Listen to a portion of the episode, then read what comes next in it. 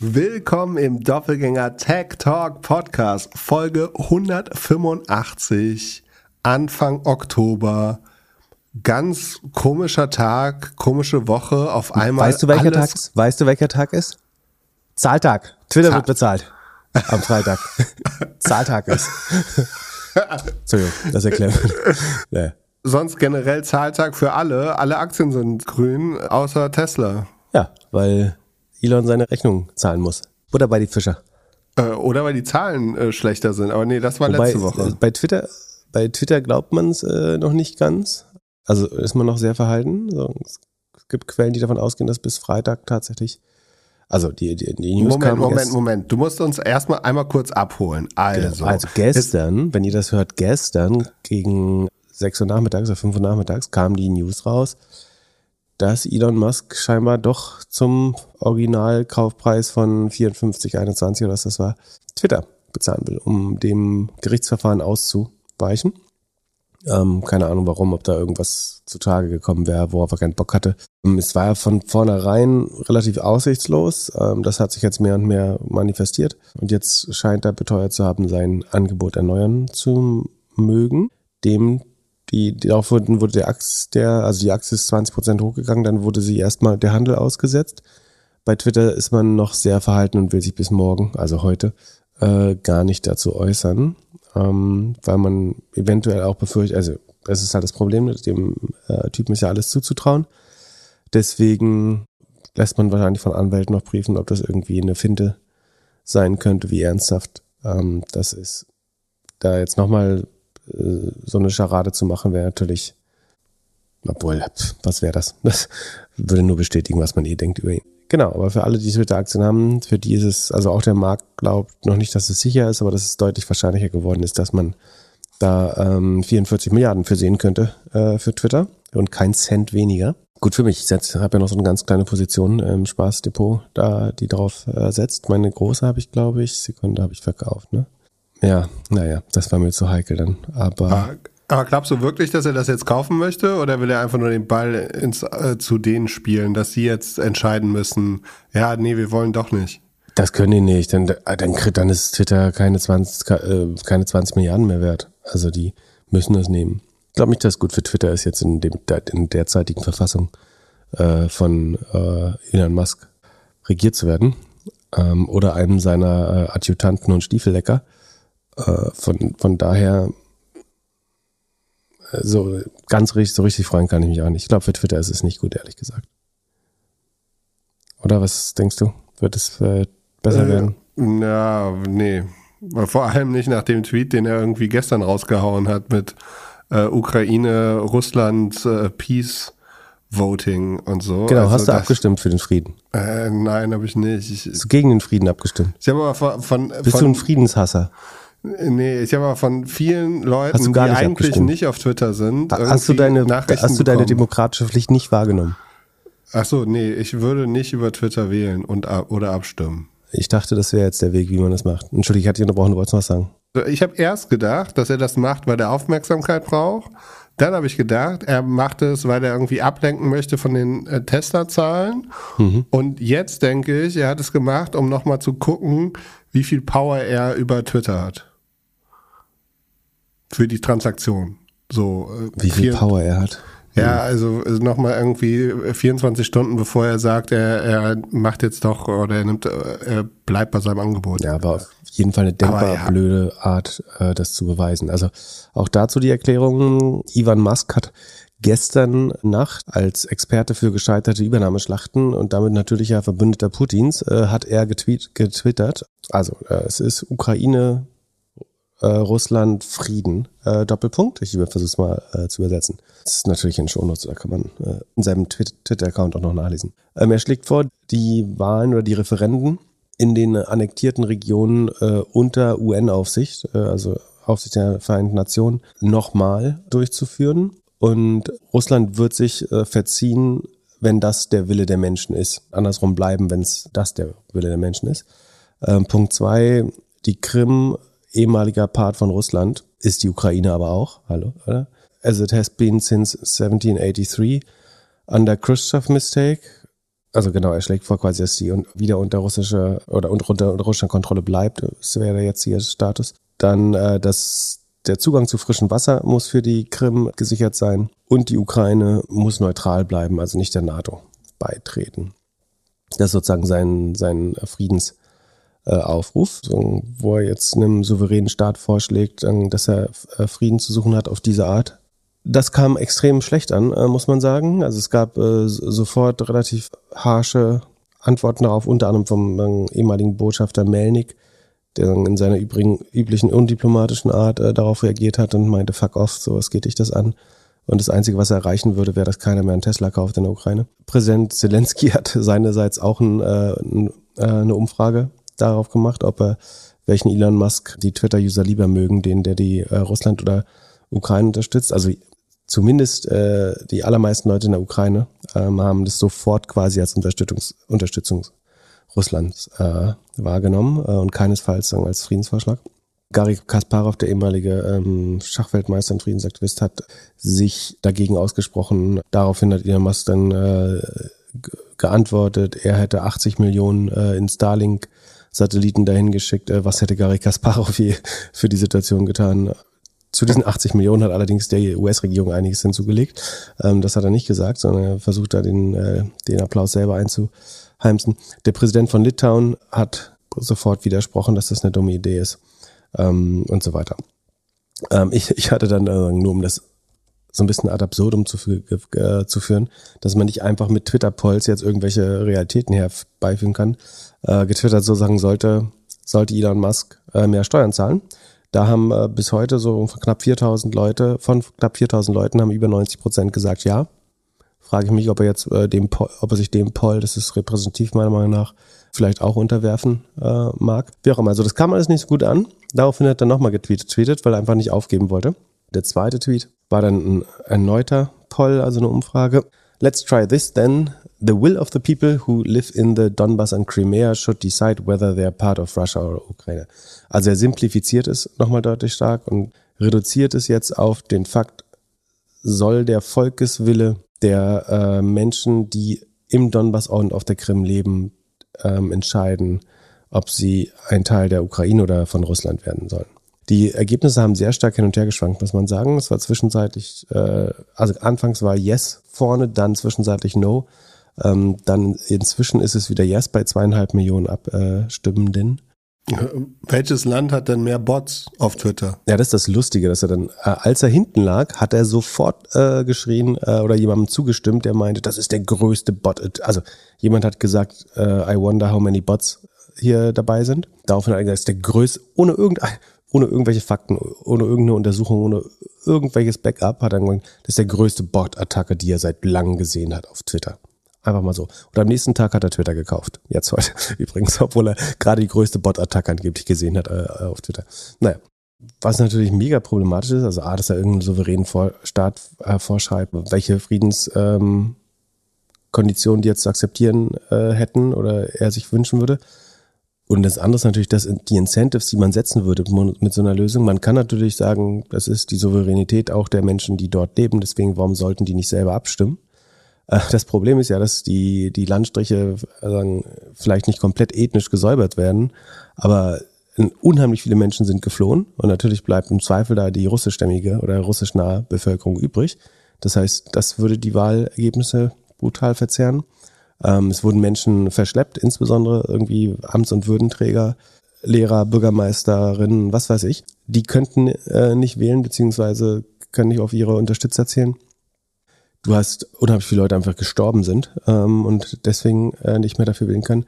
Und du, du willst jetzt nicht ein Incentive dafür machen, dass Russland sozusagen das nächste Land angreift, die die ethnischen äh, Gruppen des Landes verschleppt, umbringt, äh, terrorisiert, was weiß ich, und dann den Rest der russischen Bevölkerung, die dort noch ist, jeweils äh, wählen lässt, äh, um dann nach und nach irgendwelche Gebiete zu annektieren, äh, indem man sagen, erst die, die Leute komplett aus dem Land verjagt mit, mit Terror und Gewalt dann den Rest abstimmen lässt. Das kann ja kein ernst gemeinter Vorschlag sein, obwohl na natürlich jeder irgendwie sich Frieden in der Region wünscht. Ähm, aber den jetzt so zu erkaufen, finde ich kompliziert. Und abgesehen davon ist äh, albern, das per Twitter-Poll zu.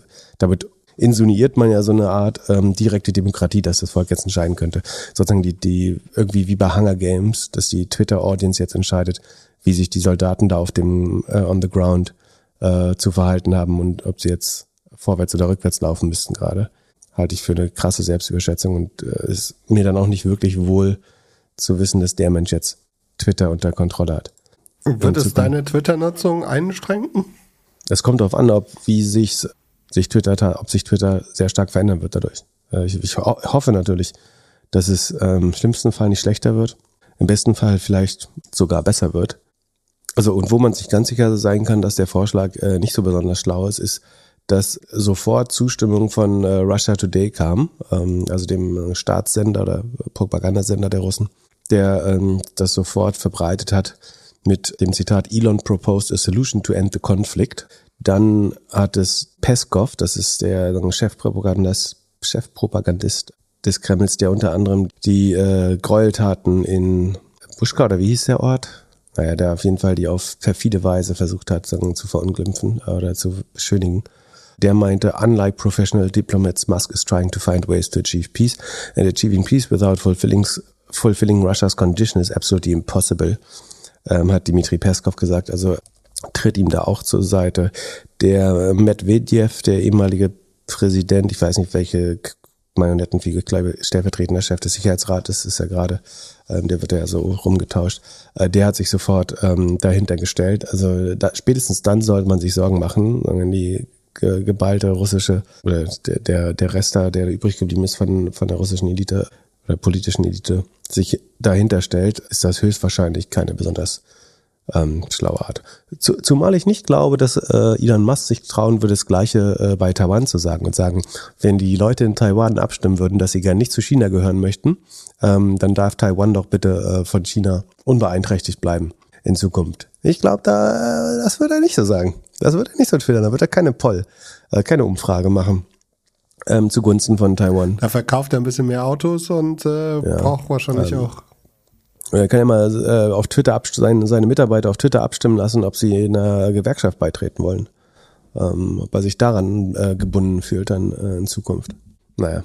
Dazu äh, genug zu Elon Musk. Willst du erst über Böhmi reden oder über Kim? Ah, ich habe TV-Tipps, weil ich kann jetzt inzwischen immerhin wieder, ich bin jetzt so gesund, dass ich zwar noch huste, aber immerhin schon wieder Fernsehen gucken kann. Mehr, nicht viel mehr. Aber ich habe äh, drei gute Dokus gesehen. Und zwar die erste ist ähm, Geld.macht.katar. Äh, ARD-Mediathek, glaube ich. Ähm, kann man sich äh, sehr gut über Katar informieren. Schätz mal, wie viele Einwohner, also wie viele Kataris es äh, gibt. Also die Nation Katar, wie viele ja, Katar-stämmige Menschen es dort gibt. 50.000? Oh, äh, ganz so wenig nicht, aber 300.000. Muss man überlegen. Ein Kaff mit 300.000 Kataris und der Rest sind irgendwelche äh, sagen Zwangsarbeiter oder wie sagt man, äh, Gastarbeiter. Da ist die Fußball-WM. Was für eine Witzveranstaltung, ey. Ähm, es kam doch jetzt auch irgendwelche News, dass die Winterspiele irgendwo dort sind. Äh, die sind in Saudi-Arabien. Da ist noch ah, nie Schnee okay. gefallen in den letzten 50 äh. Jahren, glaube ich. Ähm, aber da wird der Ski gefahren bald. Wahnsinn. Ähm, kann ja auf Gold, auf Blattgold fahren oder keine Ahnung was. Genau, aber die kann ich sehr empfehlen. Äh, Geld macht Katar äh, in der ARD-Mediathek. Dann sagen wir was, was Leichtes mag, aber trotzdem mit so ein bisschen finanziellen Kontext. Cal Penn, das ist der äh, Schauspieler von, wie heißt Harold Kuma oder wie heißt der Film? Keine Ahnung. So, also er war mal Pressesprecher im Weißen Haus, äh, dann ähm, irgendwie TV-Komiker oder äh, hat Filme gemacht. Wie auch immer. Da gibt's eine gute Doku, jetzt habe ich vergessen, wie die heißt The Giant Beast That is the Global Economy gibt es, glaube ich, bei Prime, bei Amazon Prime, ähm, wer das hat. Das sind so kleine Folgen über ähm, äh, ja, so Aspekte der Weltwirtschaft, Produktpiraterie, äh, Geldwäsche äh, und irgendwie sind so fünf, sechs Folgen. Ist so ein einfacher Einstieg in, in solche Themen. Äh, das ist ganz gut so zum Weckern, da man sich nicht anstrengen will. Ein bisschen spannender, aber auch tiefer und anspruchsvoller ist The Spider's Web. Das wiederum, äh, Untertitel ist Britain's Second Empire. Ähm, auch, äh, ich glaube auch Amazon Prime. Ähm, The Spider's kommt, gibt's auch auf YouTube. Genau. The Spider's Web, Britain's Second Empire. Da geht's darum, wie aus der City of London ähm, quasi diese ganzen Offshore-Oasen ähm, gesteuert werden, wer da alles sein Geld. Ähm, also ein bisschen Panama Papers erklärt nochmal äh, aus einer anderen Sichtweise. Ähm, und wie eigentlich London Der, also wir denken immer an Steuerhasen, irgendwie Zypern, Bahamas, Guernsey, Pipapo, aber eigentlich ähm, ist das schon alles sehr aktiv oder durch Unterlassen ähm, aus der City of London gesteuert ähm, und orchestriert. Fand ich äh, auch sehr spannend. Und Böhmermann am Freitag fandest du auch gut Ach so. über Lobbyismus? Nee, also äh, das über Lobbyismus fand ja, nein, also A, so den, davor gab es ja so einen kleinen Unterhaltungsteil, den fand ich ein bisschen, äh, mal ein bisschen zu, wie, wie soll man sagen, Wild? Ja, Random? äh, Thema verfehlt, fand, fand ich. Also äh, gut, gutes Thema, aber dann sozusagen in der Umsetzung verfehlt, aber wie auch immer. Darüber wollen wir nicht reden. Ja, und der zweite Teil, ist, ist Lobbyismus Korruption? Ist, kann man das Nee, gleichstellen? das fand, das fand ich auch echt scheiße, ehrlich gesagt. Also es ist hier so typisch mega tendenziös Böhmermann. Kein, ke- nicht mal der Versuch irgendeiner Differenzierung, sondern fetter Stempel drauf. Lobbyismus ist gleich Korruption. Ich glaube, das ist so einfach. Deswegen hat er ja, wurde er offenbar, also er hat ja am Anfang so angedeutet, dass er äh, von Scherz und Bergmann, also dieser ähm, sehr aggressiven Kanzlei, dann eine Abmahnung schon vorher bekommen hat, dass er das so nicht sagen darf und hat dann versucht, das äh, sagen, unter Zuhilfenahme aller künstlerischen Mittel das zu verhindern oder zu umgehen. Ich, es gibt Lobbyismus ist schon was relativ Normales, was zum politischen Geschehen gehört. Ne? Also der Begriff kommt, weil sagen, Vertreter von Verbänden und so weiter in der Lobby, in, der, in den Vorzimmern der Parlamente darum antichambriert haben, also ne, abhängen und den Einfluss zur Politik suchen. Und Politik muss sich ja informieren und informiert werden, auch von Verbänden. Das, der- Unterschied ist nur, das sollte so transparent wie möglich passieren. Ne? Zum Beispiel der ADFC ist ja auch eine Lobbyvereinigung der Radfahrer zum Beispiel oder der Fahrgastverbahn äh, pro Bahn oder so. Das ist ja auch eine Lobbyvereinigung für Bahnfahrende. Also es gibt andere für, was weiß ich, für die Sozialverbände und so weiter.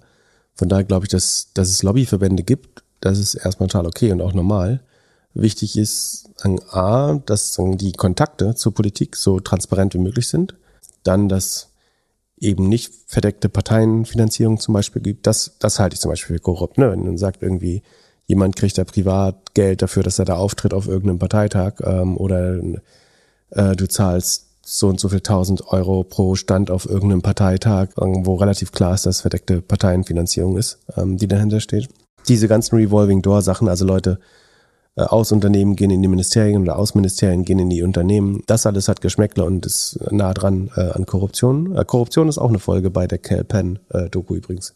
Aber das so, so undifferenziert da drauf zu klatschen, äh, finde ich, also er prangert ja genau die richtigen Dinge an, aber jetzt dann zu sagen, Lobbyismus ist immer Korruption, das finde ich, äh, und ich meine, das Thema liegt mir relativ äh, am Herzen, aber das finde ich zu vereinfachen. Der tut, also der ähm, ist auch ein Bärendienst, glaube ich, den er, den er Abgeordneten Watch und Lobby Control und die Unternehmen, die das seriös behandeln, äh, und nicht schon ähm, den, den Verein, die das äh, seriös behandeln, äh, tut er, glaube ich, keinen Gefallen, wenn er das so reißerisch macht, ehrlich gesagt. Ja, ich war auch ein bisschen überrascht. Ich fand es auch wieder zu persönlich auf irgendwie ein, zwei Personen dann so schießen.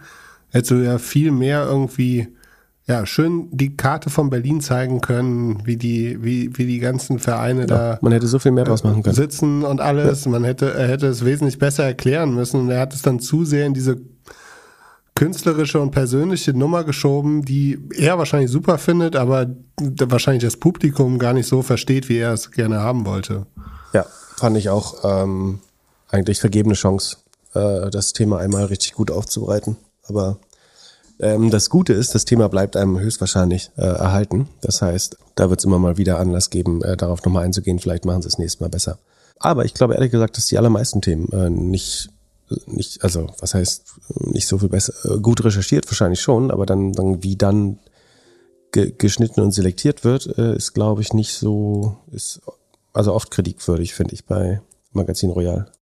Dann bisschen NFT-News. Kim Kardashian muss 1,3 Millionen zahlen, weil sie irgendwie dubiose Werbung äh, auf Instagram gemacht Ja, hat. weil sie Ethereum Max oder wie das hieß, äh, gepuppt hat.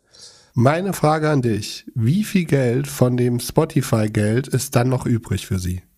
Aber ich weiß nicht, was hat sie gekriegt von Spotify? Weißt du das? Nee, Ja, keine die macht jetzt Ahnung, irgendwelche aber- Originals mit Spotify auch, ne? Ja, Das ist auch so der letzte gut. Griff äh, in die Tüte, oder? Nee, nee, Kim? nee, ich glaube, das ist, ich glaube, das Du ist der geil? beste Celebrity-Move, den sie gemacht haben nach äh, Joe Rogan. Also ich glaube, das wird richtig ballern. Das wird international komplett, also das wird jeder, plus sie ist halt voll im Thema. Das ist wesentlich besser als diese Royal-Nummer äh, da. Äh, hier, Prince Harry und Also so. was macht sie denn auf Spotify? Erklär das doch mal. Ne, sie macht einen True Crime Podcast über diesen Fall, den sie auch als Anwältin oder Celebrity-Anwältin betreut. Und daraus irgendwie. Ist sie Anwältin? Da will sie so, studiert äh, das, oder hat das parallel studiert. Und das ist sowieso ihr Thema. Sie ist da voll drin. Und daraus jetzt acht Folgen zu machen, glaube ich, ist ein super Move. Also das bringt auf jeden und True Crime funktioniert sowieso. Und für Spotify kriegen sie da auf jeden Fall die Leute rüber. Das klingt so ein bisschen wenn- wie sie- vom Algorithmus gemacht. Äh, True Crime, Klar, True Crime, ex-Kim Kardashian klingt, ja gut, mal sehen. Wenn du sagst, es klappt, ich finde es äh, ein bisschen berechenbar. Aber und was macht, ähm, jetzt sind natürlich alle anderen Scharlatane auch dran, äh, denkst du? Also ähm, die, die Wall Street beschwert sich ein bisschen, oder die, die Kritiker der Wall Street beschweren sich ein bisschen, dass ähm, jetzt, ähm, obwohl Kim Kardashian ja sozusagen jetzt kein Fußsoldat ist, aber dass er unten gefischt wird von der SEC, also, äh, während Shamat äh, das erste Mal wieder ein Public Fonds raised mit Social Capital. Also es war ja zwischendurch mehr oder weniger sein Family Office, mit, äh, wo er wen, wenige oder keine LPs mehr hatte, also keine Investoren mehr in seinem Fonds. Und jetzt scheint er erstmals wieder nach Investoren zu suchen für einen nächsten äh. So kann es gehen. Der, der eine wird fürs Pumpen verurteilt zu einer Strafe von 1,3 Millionen, der andere ähm, raised seinen nächsten Fonds. Ähm, wobei ich glaube, dass äh, der da so mehr Scrutiny ver- verdient hätte als im Kardashian. Aber keine Ahnung, warum sie jetzt ausgerechnet auf sie losgehen. Ich habe gedacht, der geht damit auch an die Börse. Man könnte dann irgendwie Aktien kaufen von seinem Ding. Social Capital war, glaube ich, sogar schon mal gelistet irgendwann. Ja, genau. Und dann hat er es wieder private genommen. Ja. Der positioniert sich auf jeden Fall jetzt so, als ob er der die Person ist mit the perfect timing. Ähm, Er meinte irgendwie Guck, letztes hörst du noch Jahr. diesen Podcast? Ich habe da gerade gar keine Zeit zu. Was, was läuft da so? Der, der, der, genau, in, in All-In-Podcast hat er irgendwann mal gesagt, jetzt, wo Jeff und Elon verkauft haben, ist die perfekte Zeit zu verkaufen. Das war November letzten Jahres. Und jetzt hat er am Freitag gesagt, er glaubt, jetzt ist irgendwie die perfekte Zeit, um wieder zu kaufen. Und dann, tada, Montag, Dienstag, grün. Ich habe gedacht, das mit dem Timing könnte keiner hinkriegen. Ich habe gedacht, er weiß das auch, aber Ich glaub's noch er die versucht sich Zeit. da. Ja, er versucht sich da zu positionieren. Ich glaube, Q3, Q4 wären noch ziemlich hässlich. Es handelt sich hierbei nicht um Anlageberatung. keine spezifischen Kauf- und Anlageempfehlungen. keine Anlageberatung, keine Rechtsberatung, keine Steuerberatung und auch keine Aufforderung zum Kauf oder Verkauf von Wertpapieren. Die Verantwortung für solche Trades liegt bei euch. Philipp und Philipp haften nicht für eure Verluste. Philipp und Philipp und Philipp können die Risikodisposition. Position der HörerInnen nicht einschätzen. Ihr entscheidet selber Was ihr kauft und tragt dafür für auch die Verantwortung. Alles könnt ihr auch nochmal unter doppelgänger.io slash Disclaimer nachlesen. Mitte Q1 könnte man überlegen, wieder reinzugehen. Wenn da, da sollte der Tiefpunkt sein des, des Sentiments und die, die Panik, Panik kommt noch. Äh, bis dahin, wenn die ganzen, also wir werden schlechte Software-Earnings bekommen, glaube ich jetzt. Q3 und Q4. Außer, im, also weniger im Cybersecurity, aber in, bei, den, bei den Softwareunternehmen, die so auf der Kippe stehen, die werden noch langsamer wachsen werden unter Dollarstärke weiter leiden äh, und unter Zurückhaltung, weil ich glaube, als wir Angst hatten, die können schlecht sein, da haben die alle noch ihre Verträge aus dem letzten Quartal geclosed. Aber ich glaube, neue neue Leads aufzubauen, das ist deutlich schwerer geworden durch die Zurückhaltung und dass du mehr Unterschriften brauchst und so weiter. Ähm, das heißt, ich glaube, Softwareergebnisse werden schlecht werden, Retail wird sowieso grottenschlecht werden, ähm, Consumer Sentiment, also die Verbraucherstimmung wird schlecht sein und das alles könnte sich mit viel Glück frühestens im Q1 wieder, beziehungsweise wäre dann der stimmungsmäßige Tiefpunkt und damit wäre der Weg gegeben, äh, wieder hochzugehen. Aber ich glaube, wir werden Ende des Jahres unter dem heutigen Kursen stehen. Aber mal sehen. Wir werden sehen. Vielleicht hat Schamat auch wirklich äh, besser getimt. So, aber ich habe noch eine kritische Hörerfrage für dich oder uns. Und zwar wurde uns äh, vollkommen zu Recht vorgeworfen, wie wir uns im Nachhinein sozusagen mit dem ganzen NFT-Hype fühlen, äh, den äh, du und teilweise ich mit äh, sagen signifikant mitbefeuert haben. Wie siehst du da äh, sagen in äh, retrospektiv äh, drauf? Also ich habe eben vor der Aufnahme mein Ölgemälde gesehen und äh, vielleicht wird hier im Hintergrund morgen schon äh, mein NFT gemalt an der Wand hängen oder stehen. Und als, als Content-Piece war es super. Und ich habe natürlich darauf gewartet, dass du mich endlich mal drauf ansprichst. Und habe eben mal so geschaut. Also gekauft habe ich den Clone, also dieses Bildchen. Man kann das hören, irgendwie, ich glaube so Anfang Dezember ist eine witzige Folge geworden. Für umgerechnet damals 12.000 Dollar. Jetzt heute ist der Preis, der sofort verkaufsfähig wäre, 8.230 Dollar. Das halte ich für ein Gerücht, aber das steht da so, ja. Steht da so. Das bedeutet, äh, du kannst besser rechnen als ich, aber ich würde sagen 31 Prozent seither runter. Das ist nicht genau ein Drittel, ja. Hm. Jetzt habe ich mir mal angeguckt, was du so als 2X-Kandidaten Anfang des Jahres announced okay, hast. dann können wir zum nächsten Thema gehen. ähm, also, Nee, wir, nee, wir sind komm, bei, aber- äh, bei Acast minus 68 Prozent. Äh, was sollen wir noch machen? Okta minus 73 Prozent. Äh, äh, das waren die beiden schlechtesten. Also am Ende ist mein äh, ZipRecruiter minus, ein, äh, minus 32 Prozent. Also mein NFT, bei dem du noch laut gelacht hast und gesagt hast, hier, lass mal den äh, Disclaimer einsprechen. Äh, das Ding ist ja zehnmal schlimmer als äh, alles, was, du, was man ja, mit und wenn Aktien du eine Tonne kann. Kies gekauft hättest, wärst du 10% im Plus. Was ist denn das für ein Vergleich? Also, come on. Natürlich. Okay, aber fair enough. Ähm, gut, äh, spekulatives Asset äh, hat sich besser verhalten als äh, meine Aktien, verstehe ich. Dann schauen wir wieder drauf, würde ich sagen, wenn es irgendwann mal hochgeht mit den Aktien. Ob die dann auch, du rechnest demzufolge, sagen, insinuierst du, dass äh, das dann auch später hochgeht mit den Aktien? Ja, klar, äh, die Aktien gehen hoch und äh, die NFTs und, und Krypto wird wahrscheinlich auch Dann schauen wir mal, ob sich das genauso gut erhö- erhöht. Am Ende, am Ende ist doch eh alles egal, was wir hier erzählen. Es liegt doch nur an den Zinsen, oder? Naja, die, die So, Firmen, die ich also- investiere, generieren positive Cashflows. Ich weiß nicht, ob dein, dein kleines Ding da inzwischen Geld scheißen gelernt hat, aber ähm, Clou- Cloudflare druckt Geld und äh, äh, CrowdStrike erst recht. Also, Ja, äh, CrowdStrike ist auch wahrscheinlich deine beste Wette. Die sind minus 11 Prozent erst seit Anfang des Jahres. Also das ist wahrscheinlich dein, dein das Beste, selbst besser als Apple. Also wer, wer hätte das gedacht? ich. Aber nee, ihr habt natürlich oft genug, äh, was heißt falsch gelegen ist. Ich glaube, es ist jetzt nicht die Zeit, obwohl, obwohl doch, man kann auch immer dazwischenzeitlich da drauf schauen, ist alles fair enough. Genau, ich, ich bin aber inzwischen, ich muss mal gucken, ich bin eigentlich happy mit meinem Dep- Depot jetzt, aber es kann sich natürlich jetzt ändern in der nächsten Berichtssaison, Sekunde. Äh, Was hast du eingestellt? Nur heute oder in den letzten zwölf Monate? Nee, Ich meine mit dem, was in meinem Wenn Portfolio drin ist. Da ist jetzt, äh, also ich, nee, darf ich nicht sagen, ich kann nicht wieder alles vorlesen, dann kaufen das wieder alle Leute. Aber wobei inzwischen vielleicht nicht mehr. wir, mir wurde gesagt, wir, wir sollen äh, ein bisschen empathischer sein mit den Leuten, äh, die eventuell Geld dabei verloren haben. Aber nee, ich bin total happy mit dem, was ich habe. Äh, ein paar Sachen sind im Plus, ein paar sind im Minus. Aber die Aktien, die ich noch habe, äh, da glaube ich sehr dran. Von daher bin ich weiterhin beruhigt und ich hoffe, niemand verkauft äh, zu den schlechten Kursen jetzt die Aktien. Zumindest versuche ich das, äh, um Gedeih- Gederb, Verderb äh, zu verhindern.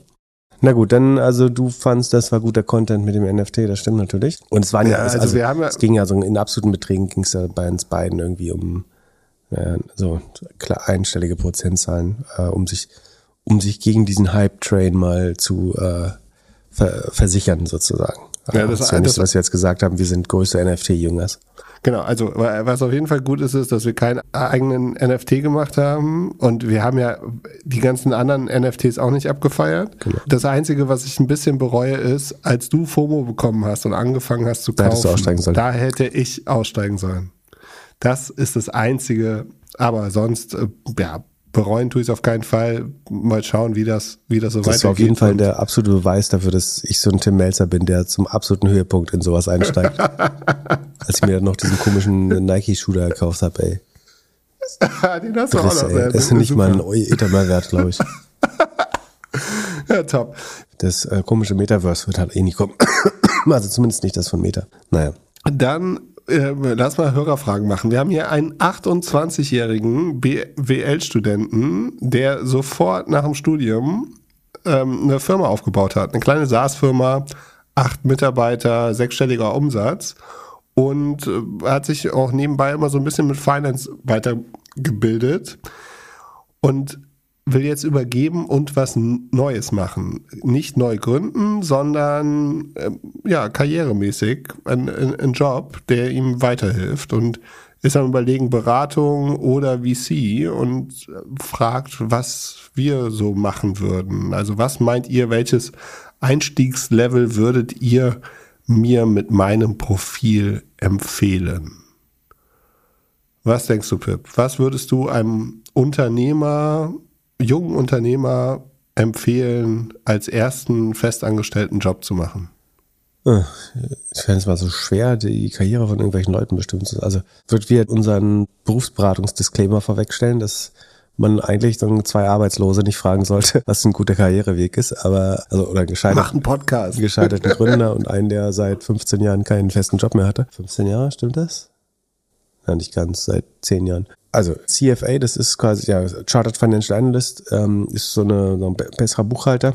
Degree, das äh, kann schon helfen, so in äh, Finanzjobs zum Einstieg. Ich glaube, die Möglichkeiten sind nochmal zwei Jahre tatsächlich in eine Beratung oder Wirtschaftsprüfung äh, vielleicht zu gehen, damit, um nochmal verschiedene Unternehmen zu sehen, weil er oder sie kennt im Moment nur sein eigenes Unternehmen. Von, von daher kann das durchaus spannend sein, nochmal andere Unternehmen zu sehen und da dann den, den CFA quasi ähm, anzuwenden. Das wäre eine Möglichkeit. Man kann natürlich auch versuchen, ob VCs den äh, Lebenslauf spannend finden, einfach mal hinschicken oder mit ein paar sprechen oder vielleicht sogar bei einem Kaffee sprechen, ob das Profil prinzipiell spannend ist, wenn nicht, was die erwarten würden, wenn das ist, was man machen will. Aber man muss vor allen Dingen so ein bisschen verstehen und sagen, wo man dann hin möchte oder wo die Passion ist. Also ich glaube jetzt jemandem zu sagen, was er machen soll, äh, ist sehr schwer. Wenn er weiß, wo er hin will, dann kann man sagen, was ein guter Weg dorthin sein könnte.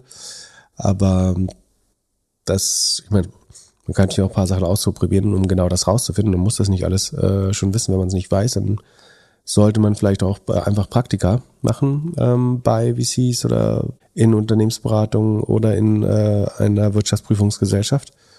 Ähm, ich glaube, das wären, oder man bietet sich irgendwie als, weiß nicht, ob man Head of Accounting schon reinkommt, das hängt ein bisschen auf die, von der Größe der Firma ab, aber dass man quasi von einem sehr erfahrenen CFO lernen kann, dass man versucht, sagen, unter einem oder einer erfahrenen CFO einzusteigen, um den, den Rest, den man noch nicht gesehen hat, ähm, dann auch zu lernen on the job. Und das könnte dann insgesamt eine ganz spannende Qualifikation sein, vielleicht am Ende. Das sind so die Ideen, die ich habe. Ja, genau, den letzten Weg hätte ich auch genommen. Also zu schauen, wo, welche Finance-Jobs gibt es in einem größeren SaaS-Unternehmen mit dem Ziel dann irgendwann dort oder woanders halt ja CFO sein zu können. Ähm, und da einfach jetzt die nächsten Jahre zu lernen und zu schauen. Ich glaube, da lernt man mehr als in der Beratung. Und ich könnte mir, also ich kann nicht so ganz einordnen, was man als VC macht äh, und, und dann äh, dort vor allem im Finance-Bereich. Ähm, also schnell be Firmen bewerten oder, oder, oder analysieren, ja, aber das ist ja nochmal ein bisschen was anderes als Accounting. Dann hat jemand gefragt, ähm, was wir inzwischen von Acast äh, halten. Dann, da war ich äh, zwischen oder früher mal sehr bullish. Ähm, das ist ein Podcast-Studio äh, und Netzwerk äh, aus Schweden. Und vor allem Hoster. Und Hoster, genau. Die Earnings kommen erst am 7. November, aber sagen die, wir haben die letzten nicht besprochen bisher. Da muss man sagen, dass die natürlich jetzt schon unter der Werbekrise, ähm, also so, sowohl den schweren Vergleichswerten ähm, leiden. Also die sind während Corona sehr, sehr stark äh, dreistellig gewachsen. 130 Prozent im Q2 21 bei den Net. Ähm, und das Wachstum ist jetzt auf ähm, 39 Prozent äh, verlangsamt. Ne? Aber das ist im Vergleich zu diesem schwersten, äh, ja, im Vergleich zu diesem schwersten, also am schnellsten wachsenden Quartal der Geschichte. Von daher äh, muss man das auch so ein bisschen ähm, differenziert betrachten. Und sie verlieren weiterhin noch irgendwie 30 Prozent äh, negative EBIT-Marge äh, so rund. Also es sieht natürlich jetzt nicht mehr ganz so gut aus wie, wie damals. Ich glaube, dass sie schon das Potenzial haben, in die Gewinnzone zu kommen. Problem ist so ein bisschen, dass die als Podcast-Vermarkter eben auch nur so 30, 35 Prozent äh, Marge haben. Sie haben ihre Langfristaussichten so ein bisschen angepasst an die Wirtschaftslage. Das sieht natürlich jetzt längst nicht mehr so rosig aus. Und das wäre jetzt zum Beispiel ein Fall, wo ich sagen würde, da würde ich sagen, mein Judgment jetzt an die neue Realität anpassen. ähm, und das jetzt ähm, keinesfalls mehr irgendwie ähm, so spannend finden oder gar empfehlen. Auf dem jetzigen Niveau ist es dann fast aber wieder äh, auch fair bewertet. Von daher, wer das jetzt noch hat, prinzipiell an den Podcast-Markt glaubt, es ist halt einer der zwei großen Podcast, was heißt großen, das sind insgesamt sehr kleine Firmen, aber Podcast Pure Plays, ähm, der andere ist Audioboom, äh, den sollte es ganz ähnlich gehen. Von daher, glaube ich, äh, sind die jetzt relativ fair bewertet schon wieder. Also haben wir äh, was hast du gesagt, 73 Prozent verloren in der Zeit oder vielleicht sogar mehr. Aber dann, da bricht jetzt gerade im Moment keine Euphorie aus. Oder ich würde jetzt nicht sagen, dass sie brutal unterbewertet sind. Also, sondern die Podcast-Branche wird jetzt relativ zur Werbebranche gut aussehen, aber insgesamt wird sie äh, leiden und jetzt die, die, die Boomzahlen der letzten Quartale erstmal nicht zeigen können. Ähm, obwohl sagen, die, die wachsen sehr gut ähm, weiter ähm, gegenüber dem Vorjahr. Ähm, sie Problem ist so ein bisschen die Profitabilität, weil die Marge äh, aus der Vermarktung eben relativ klein ist. Man kommt halt nicht auf so eine Gross Margin von 80 Prozent wie bei Software oder so, sondern man muss immer zwei Drittel rund an die Podcast-Produzenten weitergeben dann aus dem Rest ein profitables Business zu bauen, ist schwerer, als man sich vorstellt. Ähm, das funktioniert eben erst hinten raus ab einer gewissen Scale ähm, und äh, den Weg müssen sie erstmal noch gehen. Aber für die schweren Zeiten im Werbemarkt wachsen sie als 39 Prozent Wachstum ja aber eigentlich gar, gar nicht so schlecht. Ja, und was halt hart in dem Hosting-Markt ist, ist, dass es auch kostenlose Anbieter gibt. Also äh, Anchor von, von Spotify bietet halt viel umsonst an und äh, dagegen muss man sich erstmal positionieren. Das war halt früher anders, vor nur ein paar Jahren. Und ja, dagegen kämpfen sie, glaube ich, auch an. Und es werden wahrscheinlich nicht mehr so viele Leute auf die Idee kommen, jetzt noch einen Podcast zu machen. Ja. Aktuell. Ähm, wie, äh, wie, wie die gute Corona-Idee damals.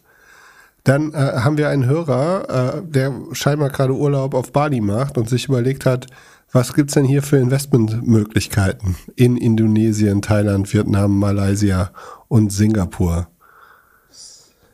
Ähm, also jedes Mal, wenn ich äh, in der Region äh, Südostasien bin, also ich war ein paar Mal beruflich da äh, und auch ein paar Mal privat, denkt man immer, fängt man sofort daran zu glauben, dass das eine sehr lebendige, wachsende Region ist, die unheimlich viel Potenzial hat, viele junge Leute gut, relativ gut ausgebildet ähm, sind viele Direktinvestitionen. Ähm, also die großen koreanischen, japanischen, chinesischen Konzerne investieren sehr stark in die Region und das, das führt auch fast automatisch zu Wirtschaftswachstum. Und das Problem ist aber tatsächlich, dass ich nach, nach äh, ein bisschen Recherche immer keine echten Tech-Unternehmen oder Wachstumsunternehmen dort gefunden haben. Man kann natürlich sagen, das ist prinzipiell eine, ein Emerging Market und damit sagen, die Gesamtwirtschaft wächst, also auch ein Ressourcenunternehmen oder Handelsunternehmen kann dort zweistellig wachsen äh, im Jahr ähm, durch den Gesamtmarkt getrieben. Aber trotzdem will ich da ja nicht in irgendeine, keine Ahnung, Papiermühle oder sowas äh, investieren. Und habe mich deswegen immer dagegen entschieden. Das andere ist halt, dass am Ende, wenn du nicht wirklich vor Ort bist, halte ich es für schwer, da Unternehmen rauszufischen, an die man glaubt, wo man das Modell und den Markt gut genug versteht. Deswegen habe ich, ich mich immer dagegen äh, entschieden. Und äh, deswegen, wir hätten jetzt natürlich viel, jetzt viel Recherche machen können und irgendwas versuchen rauszupicken, aber die Gefahr, dass wir da auch nur Quatsch erzählen, ist relativ groß und äh, ich würde ungern den Fehler machen, äh, sagen unsere Kompetenzen da zu weit zu überschreiten. Äh, deswegen wäre es, glaube ich, Quatsch, jetzt irgendwelche Emerging Market Aktien da rauszupulen, die wir für besonders interessant halten, obwohl ich äh, sagen ungemein an also die genannten Länder, äh, insbesondere ähm, Vietnam, Thailand, Kambodscha, auch Indonesien, Malaysia eigentlich, ähm, glaube, aber ich bin nicht in der Lage, da sagen die spannendsten Aktien zu identifizieren. Wer das will, kann da eben, da gibt es ja ausreichend ETS, ähm, die genau da reingehen. Das Problem ist aber immer, dass da oft China mit drin ist. Äh, das muss man sich halt fragen, ob man China oder Taiwan eben gerade als Risiko mit da drin haben möchte. Ähm, als, als Beimischung kann man das aber sicherlich machen. Ja, aber das, das wir jetzt da der, der Stockpicker werden für Südostasien äh, relativ unwahr. Und die Tech-Unternehmen, die zuletzt gekommen sind, es gab ja zwei, ne, die äh, Gotoko oder wie das heißt hier, äh, Goto, Tokopedia und äh, Gojek oder was da zusammengegangen ist. Und der, der Grab-Spec, äh, dieser 40 Milliarden Spec. Ähm, die halte ich nur wirklich für keine sehr guten Investments äh, auf Basis der aktuellen Zahlen. Ähm, also die würde ich aktiv meiden. Von, von daher sehr, sehr schwer so sehr ich auch an die Region glaube. Und dann eine weitere junge Unternehmerfrage. Und zwar hat jemand seit einem Jahr ein SaaS-Business, das so ein bisschen in der Grauzone ist. Also sowohl legal als auch moralisch. Es werden so 50.000 Euro Recurring Revenue im Jahr gemacht, 90% Profit, ist schon mal super. Magic Number irgendwie zwischen 3 und 24, kann man noch nicht so gut sagen, weil es so neu ist. Und 25% der Werbekosten. Okay, er verkauft Crack. 25% der Werbekosten des ersten Monats pro User werden hingelegt. Äh, das sieht auch alles super aus. Er glaubt, er könnte das Ding auf jeden Fall auf irgendwie 250 Recurring Revenue im Jahr skalieren, aber äh, es gibt auch Skalierungsprobleme, weil natürlich Grauzone und so weiter. Recht selbstbewusst sagt er, er macht das beste Produkt am Markt und er kommt moralisch auch eigentlich ganz gut damit klar, weil er schadet keinem wirklich und hilft anderen mit dem Produkt. Nun seine Frage. Er gibt uns drei Optionen, was er jetzt das, machen das, soll. Das berühmte täterlose Verbrechen der Online-Szene, wie immer. Was bedeutet das? Man nimmt jeder das Geld von den großen Jeder Online-Verbrecher erzählt, dass es ein täterloses, Verbrechen, äh, nee, nicht ein täterloses, ein, opferloses Verbrechen ist. Also du nimmst das Geld von den großen bösen Firmen und äh, die kleinen gewinnen, oder wie? Robin Hood also, im Internet. Also wenn es moralisch und legal eine Grauzone ist, dann ist es wahrscheinlich, naja, wie auch immer. Ja, was, wie geht's weiter? Also, drei Optionen. Entweder lassen, wie es aktuell ist, und damit dann eine andere Gründung finanzieren, einstampfen oder skalieren und schauen, was passiert. Was würdest du machen, wenn du Crack im Internet verkaufen würdest? Ähm, das ist, meine ich natürlich nicht ernst. Also, wenn er weitermacht und zuschaut, was passiert, ist er irgendwann wieder Thema hier. nee. Ähm, oder vielleicht schon. Um jetzt nicht ganz so zu judgmental zu sein. Äh, ich glaube, die meisten würden sich wundern, wie viele der sagen, heute erfolgreichen Online-Entrepreneure in der Vergangenheit äh, auch irgendwo da ihre Wurzeln haben. Von daher ist es gar nicht so unüblich. Ich glaube aber schon, dass es sinnvoll ist, so früh wie möglich versuchen, sagen, moralisch und legal einwandfreies Geld von der Straße aufzuheben. Äh, das ist ja trotzdem, wenn man äh, fähig ist, noch ein, also leicht genug in der Regel.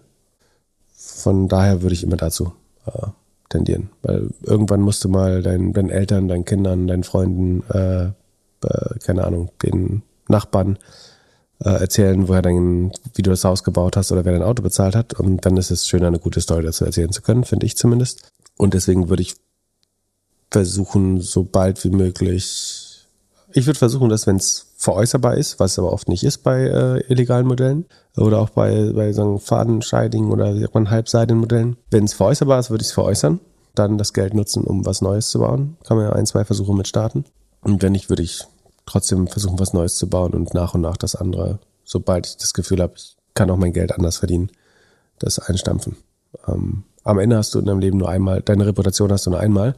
Ich kenne viele Leute, bei denen halt jeder immer noch weiß, dass am, da am Anfang, dass ihr erstes Geld eben aus irgendwelchen Dialern, Abo-Fallen, was weiß ich, kommt. Und äh, ich finde, das bleibt ein Makel, äh, dass man die, die Leute nie genauso ansehen wird wie jemand, der, der das Geld redlich gemacht hat, glaube ich. Das ist mein persönlicher Tipp als äh, sagen Chefmoralist dieses Podcasts. Aber äh, weiß nicht, was würdest du machen? Heute zumachen. Also wieso willst du das noch laufen? Brauchst du die Kohle? Ja, okay, das wäre ein Argument, aber das kannst du ja, wenn du, wenn du so ein Ding gebaut hast, kannst du auf jeden Fall auch schnell links und rechts ein bisschen Geld verdienen in, mit, mit irgendwie Beratung oder Entwicklung.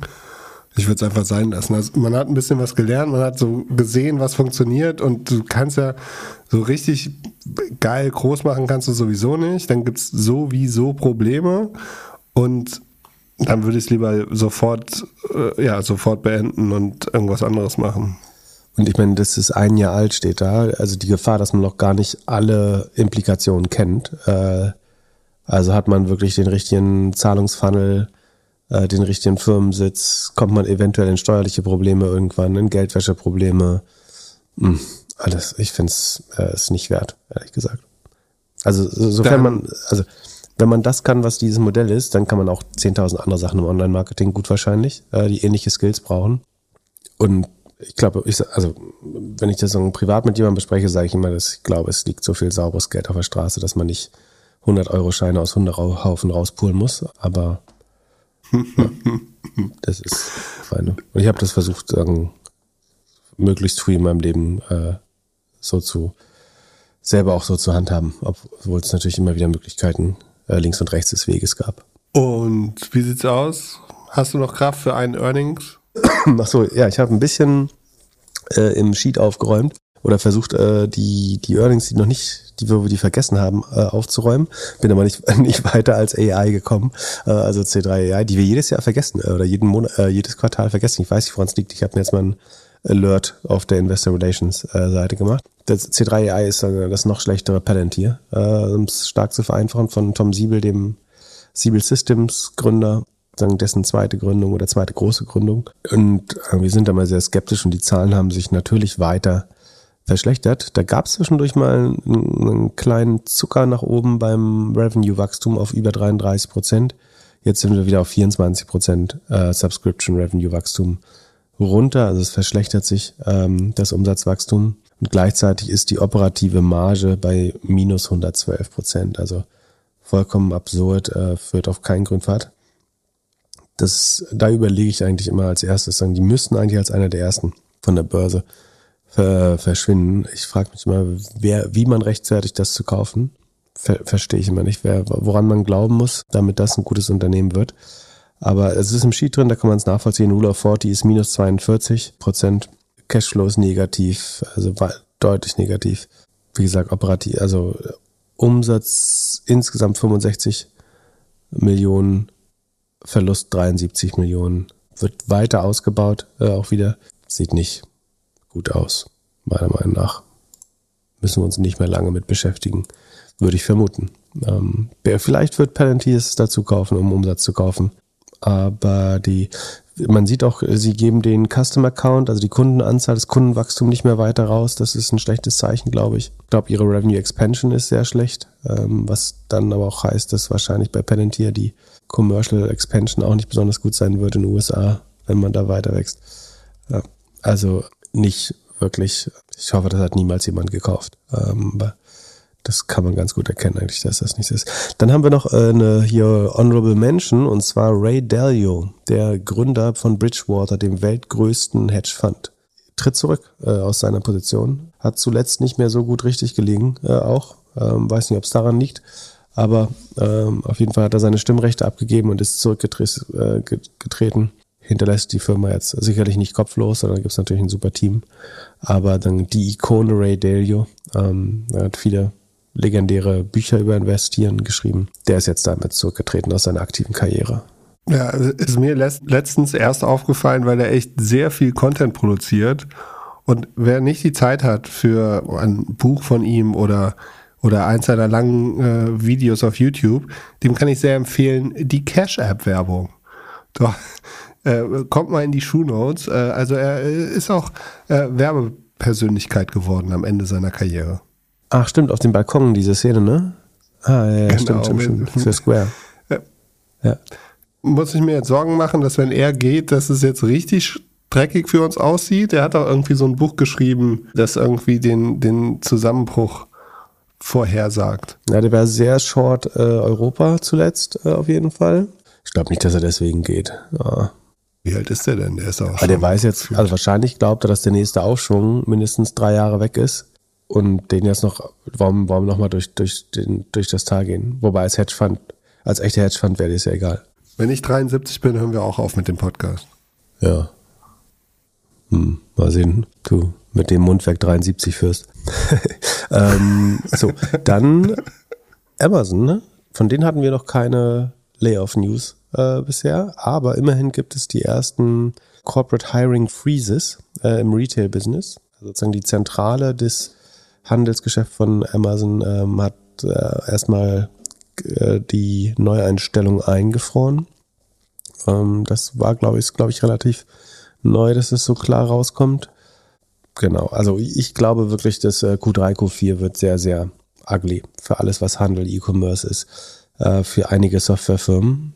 Software wieder sehr Spreu-Weizen, glaube ich. Ein paar, die, die letztes Mal nicht enttäuscht haben, werden auch dieses Jahr, glaube ich, äh, dieses Mal dieses Quartal nicht enttäuschen. Aber die, die schon zu stark verloren haben, werden vielleicht noch mal eins drauf bekommen und es noch schwerer haben. Mal sehen, wie die Cloud-Plattform halten, also Azure, Google Cloud-Plattform und äh, AWS. Das wäre noch spannend, ob die sich wieder so gut schlagen wie im letzten Quartal schon. Aber könnte mir vorstellen, dass die auch einen Hit bekommen langsam. Ich glaube, äh, jetzt kommen zwei richtig schlechte Quartale. Und dann haben wir den Stimmungstiefpunkt, den wir brauchen für den Bounce Back und für den Turnaround. Ja, ich bin Oder, gespannt. oder eine drei Jahre Seitwärtsbewegung. äh, wie lange können wir im Podcast fallende Kurse aushalten? Wir müssen uns ein, hm, entweder machen wir es äh, wie alle hier YouTuber und fangen irgendwie mit Gaming an oder so. Ja, Oder äh, Short-Long-Strategien, marktneutrale Rendite. vielleicht werden wir auch irgendwie äh, Rohstoffexperten. Oh, neulich, äh, neulich gab es einen Rohstoff, äh, Rubber habe ich mir. Achso, es gibt auch eine Rubber-Episode äh, bei dem Calpen-Doku. Und da habe ich überlegt, ob man nicht äh, auf Kautschukpreise spekulieren sollte. Es gibt so eine, ähm, irgendwie, wie heißt das, Kautschukbleiche, oder es, also es gibt so einen Parasiten, der hat mal äh, sagen, die ganzen Kautschukbäume in Brasilien kaputt gemacht. Und inzwischen stehen die aber eh alle in Südostasien. Und theoretisch, wenn ein so ein Viech äh, nach Asien kommt, hätte das das Potenzial, die, also die weltweit, also ein Kautschuk brauchst du halt für alles. Und eigentlich, also ich würde, das soll kein Aufruf sein, ne? Aber theoretisch müsstest du Kautschuk shorten. Äh, nee, Call, äh, äh, also auf steigende Preise setzen und dann eine kleine Box mit den Viechern äh, nach, nach Indonesien, äh, nach Jakarta oder Malaysia fliegen. Eben noch, eben noch hier den Moralapostel gegeben. Nein, nein, rein ne? theoretisch, Eben. rein theoretisch, weil es unheimlich berechenbar ist. Ähm, aber wie auch immer. Aber du kannst ja, du musst das ja nicht selber, du solltest es auf keinen Fall selber herbeiführen. Das ist ja wirklich, also würden äh, unheimlich ich glaube, wir sollten das auch auf keinen Fall in diesem Podcast pu- publizieren. Man kann doch das theoretisch besprechen. Das ist Pip. Sag ich, Äh, Philipp. niemand sollte das tun. Der das erzählt. Niemand sollte es ich tun, es ist höchst kriminell und es werden Menschen sterben, wenn man das macht, deswegen soll man es nicht tun. Wie auch immer, auf jeden Fall, du kannst ja trotzdem darauf spekulieren, dass das auf natürlichem Wege äh, passieren könnte. Also hast du Aber gekauft? ich spekuliere prinzipiell nicht mit Rohstoffen, nein. Also mit Lebensmitteln sowieso nicht. Und auch äh, da nicht. Ja, du erst fängst du an mit, wir sollen einen Rohstoff-Podcast machen und fange ich an zu reden, dann wird, wird mir sofort über Maul, das Maul gefahren. Mann. Ja, klar. Ich will ja nicht, dass du hier irgendwelche Epidemien irgendwie ins Rollen Wir können mal immer eine, eine Rohstoffwette machen jetzt jedes Jahr. Welcher Rohstoff? Äh, Aber es gibt eine Rubrik. In jeder, einmal im Monat wird ein Rohstoff vorgestellt. Was er so kann. Vorteile, Nachteile. ich hoffe, ich bin heute Abend bei Twitch äh, ein bisschen fitter. Das hoffe ich auch. Hast du noch einen heißen Tipp für die Stimme? Ich habe hier diesen Geheimtipp, der funktioniert nicht. Doch, der funktioniert, der funktioniert. Äh, ist ein hervorragendes Produkt. Aber ich bräuchte noch ein anderes Produkt, das wirklich funktioniert. Nee, ähm, aber ja, fa- falls ihr euch wundert, warum wir wieder so kurz gemacht haben, wir sind beide ein bisschen angeschlagen, arbeiten an unserer Gesundheit, dass wir am Freitag fit in Berlin sein können. Und sonst äh, schaut mal vorbei, heute Abend, 21 Uhr auf Twitch. Das äh, wird, glaube ich, ganz witzig. Mit der Netzcheckerin. Ähm, Judith Henke wird dabei sein. Und vorher machen wir noch so ein bisschen äh, Rede-Antwort mit dem Chat. Vielleicht, ich hatte ja so eine kleine Idee für so ein Overlay auf Zoom. Vielleicht äh, testen wir das auch morgen. Äh, mal, mal schauen. Dann äh, kann man sehen, wenn man, also sehen wir im Screen live, wenn wir reden, äh, falls jemand irgendwie ein Abo abgeschlossen hat oder so. Mal, mal gucken. Und vielleicht hängt schon ein NFT hinter mir. Vielleicht geht's noch nicht ganz so lang morgen. Mal sehen. Mal eine kurze Folge. Wenn wir wieder fit sind, dann machen wir wieder zwei Stunden. Und es gibt keinen Wein. Also, in diesem Sinn, So, genug gejammert. Ähm, Zahltag. Freitag ist Zahltag. Dann kriege ich meine 54 Dollar und 21 Cent von Elon. also, ja, äh, viel Spaß. Ich bin gespannt, wie ob bis dahin sich nicht die Welt nochmal gedreht hat und äh, er doch nicht kauft. Ich glaube, er kauft nicht. Ich bleibe bei meinem Wort. Ich glaube, der wird das Ding nicht besitzen. Genau. Bis dann. Nicht vergessen, für Ciao. Frieden abstimmen. Peace. Auf Twitter, damit die Welt besser wird. Peace.